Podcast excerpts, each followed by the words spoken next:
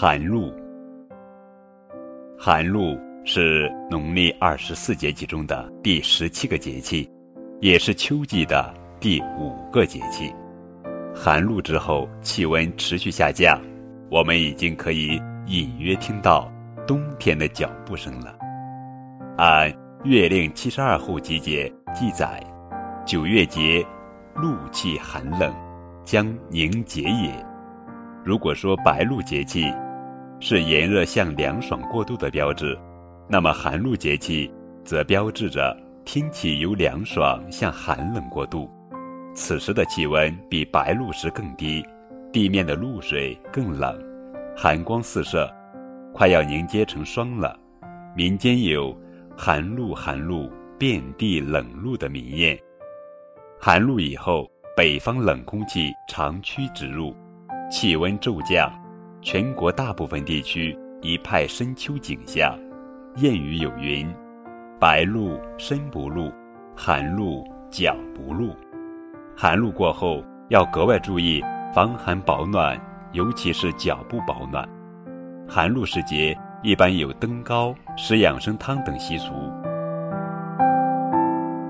接下来，高个子叔叔要讲一讲寒露。夜登高的故事。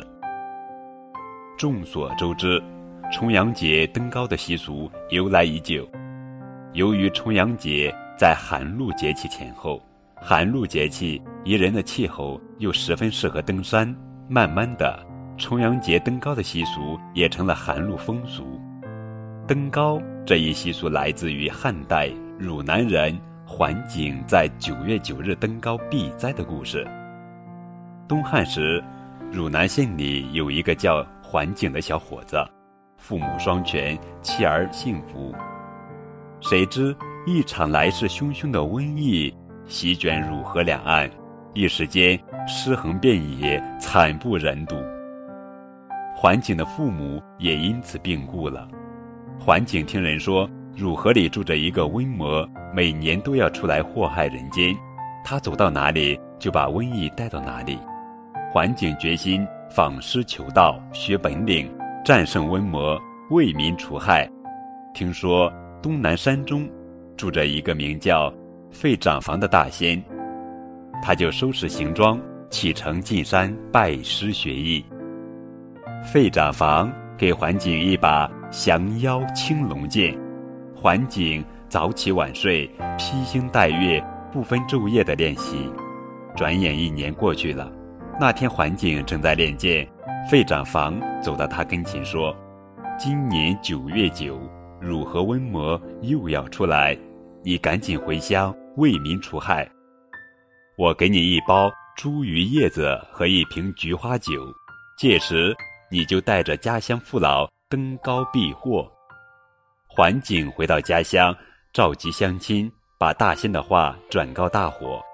九月九那天。他领着妻儿、乡亲父老登上附近的一座山，他把茱萸叶子每人分了一片，说这样随身带上，瘟魔不敢近身。又把菊花酒倒出来，让大家每人喝一口，说喝了菊花酒不染瘟疫。将乡亲们安排妥当之后，桓景就带着他的青龙剑返回家中，独坐屋内，等着瘟魔来时。交战降妖，不大一会儿，只听汝河怒吼，怪风旋起，瘟魔出水，走上岸来，穿过村庄，走家串户，也不见一个人。忽然抬头，见人们都聚在高高的山顶上。他来到山下，只觉得酒气刺鼻，茱萸充肺，不敢近前登山，就又回身向村里走去。这时，只见一个人正在屋中端坐，他就大吼一声向前扑去。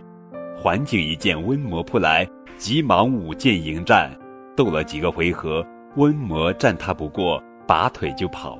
桓景嗖的一声抛出青龙剑，只见寒光一闪，瘟魔躲闪不及，被宝剑扎倒在地。此后，汝河两岸的百姓再也不受瘟魔的侵害了。人们把九月九登高避祸、环境见刺温魔的事父传子，子传孙，一直传到现在。从那时起，人们有了登高祈福避祸的风俗。